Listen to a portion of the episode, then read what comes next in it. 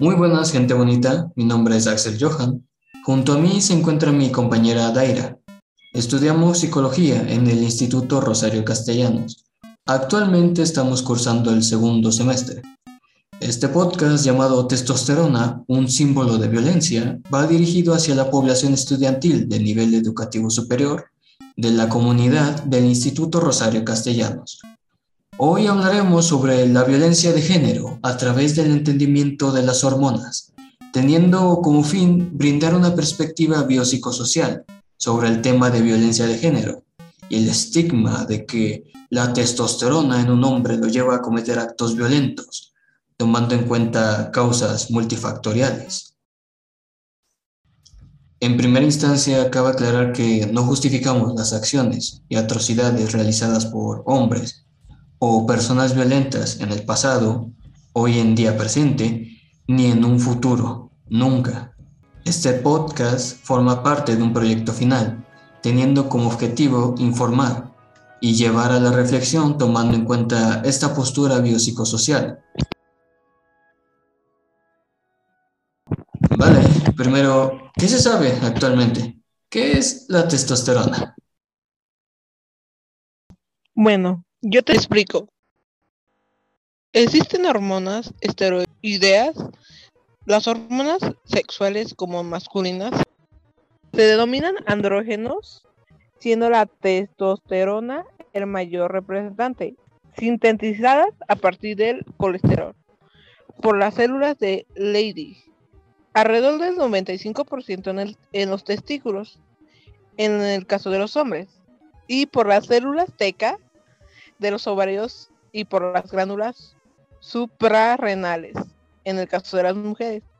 Su trabajo es regular y mantener el impulso sexual de la producción de espermatozoides y la salud de los huesos, además de ser de responsables de muchos aspectos visuales en el cuerpo, como en el vello facial, y púbico, corporal y también los músculos.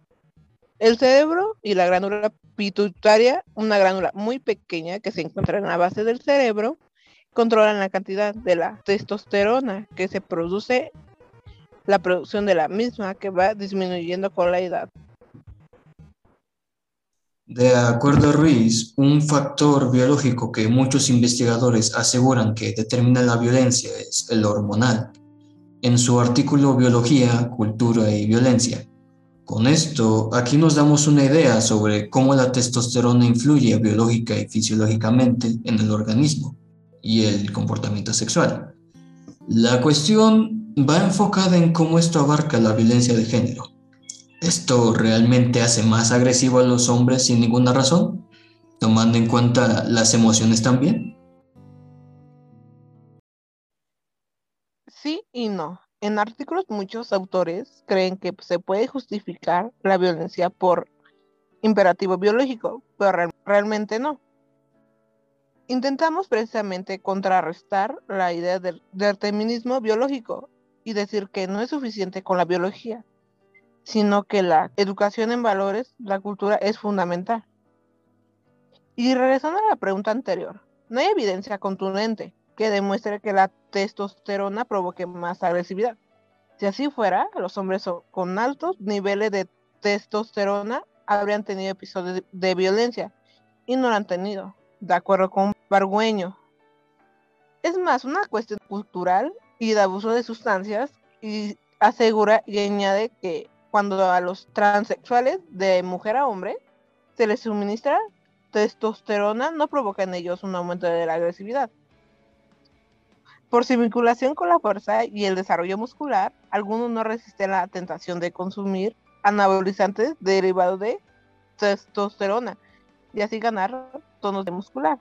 Para el doctor Becerra, es una mala elección ya que tiene un efecto perjudicial, apunta que aumentan el hematocrito y en consecuencia el riesgo de trombosis es más elevado, digamos, si fuman en ese caso. Es un veneno está demostrado que pueden producir alteraciones hepáticas en mujeres, incrementa el riesgo de cáncer de mama.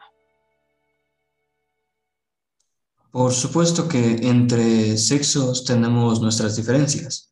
el folclore popular considera que el hombre es mucho más propenso a la agresividad hostil y directa, violencia física, golpes, patadas, forcejeo, jalones, etc.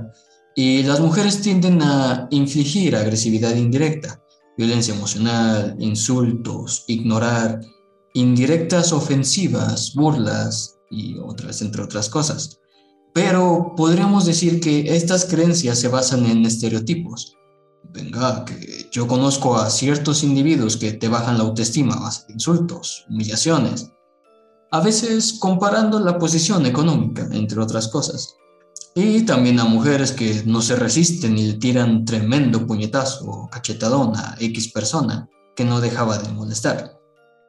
En la sociedad mexicana se sigue esperando que el hombre sea firme, autoritario, frío, un macho dominante, mientras que las mujeres sean quienes se preocupen por el bienestar emocional de los demás, que sean femeninas, lo que sea que eso signifique, sensibles y emocionales. De acuerdo a la psicología social, las diferencias de género son explicadas por un conjunto de factores genéticos, hormonales y roles sociales o expectativas. Vale, pero no hay que dejar de lado la neurobiología. Hay estudios donde el hipotálamo, la testosterona y la serotonina son los actores principales en la investigación relacionada a la violencia. Un estudio realizado por Whittle en el 2018 en adolescentes concluyó finalmente que a mayor volumen de la corteza prefrontal, menos conductas agresivas se percibían en los chicos y contrariamente en el caso de la amígdala, un mayor volumen respondía a ofrecer más conductas agresivas y temerarias al mismo tiempo. Aclaramos que el corte prefrontal es donde tenemos el razonamiento abstracto, en donde podemos pensar. La amígdala, que es parte del sistema límbico, se encarga del comportamiento, las emociones y la motivación. Exacto. Por lo tanto, a mayor funcionamiento o excitabilidad de la amígdala, mayor agresividad y a mayor volumen de la corteza prefrontal, mayor probabilidad de conductas agresivas y violentas. Sería bueno utilizar la corteza prefrontal a conciencia para inhibir actitudes violentas si tan solo fuera tan fácil. No olvidemos a la serotonina. En 2004, un estudio realizado por New y colaboradores mostraron que el tratamiento con ISRS, que son inhibidores selectivos de la recaptación de serotonina, aumentan la actividad de la corteza prefrontal y al cabo del año se reducían considerablemente las conductas agresivas de los individuos. El aumento de la serotonina incrementa la actividad de la corteza prefrontal, entonces efectivamente hay causas neurológicas relacionadas a la generación de violencia. Lo cierto es que no nos podemos encasillar en un solo enfoque, en el determinismo e imperativo biológico. De acuerdo a Barrios en su artículo sobre violencia de género, las causas que conllevan a que el agresor realice actos de violencia hacia la mujer son multifactoriales. Es de gran importancia el poder tener una visión amplia de todos los aspectos que implican al agresor. Por lo tanto, las hormonas esteroideas y otro grupo de aspectos neurológicos, fisiológicos y químicos, en conjunto con nuestro entorno, la cultura, la educación recibida del hogar, el trato diario, la interacción con las personas de nuestros alrededores y en nuestros círculos privados, además de tener en cuenta nuestras emociones, son afectos fundamentales para la generación de conductas violentas. Tiene sentido. Además de los procesos internos, somos, somos un ser social. Y con esto hemos llegado al fin. Les agradecemos mucho por su tiempo y el que hayan escuchado este podcast. Esperamos que haya sido informativo y principalmente que les haya gustado. Un abrazo.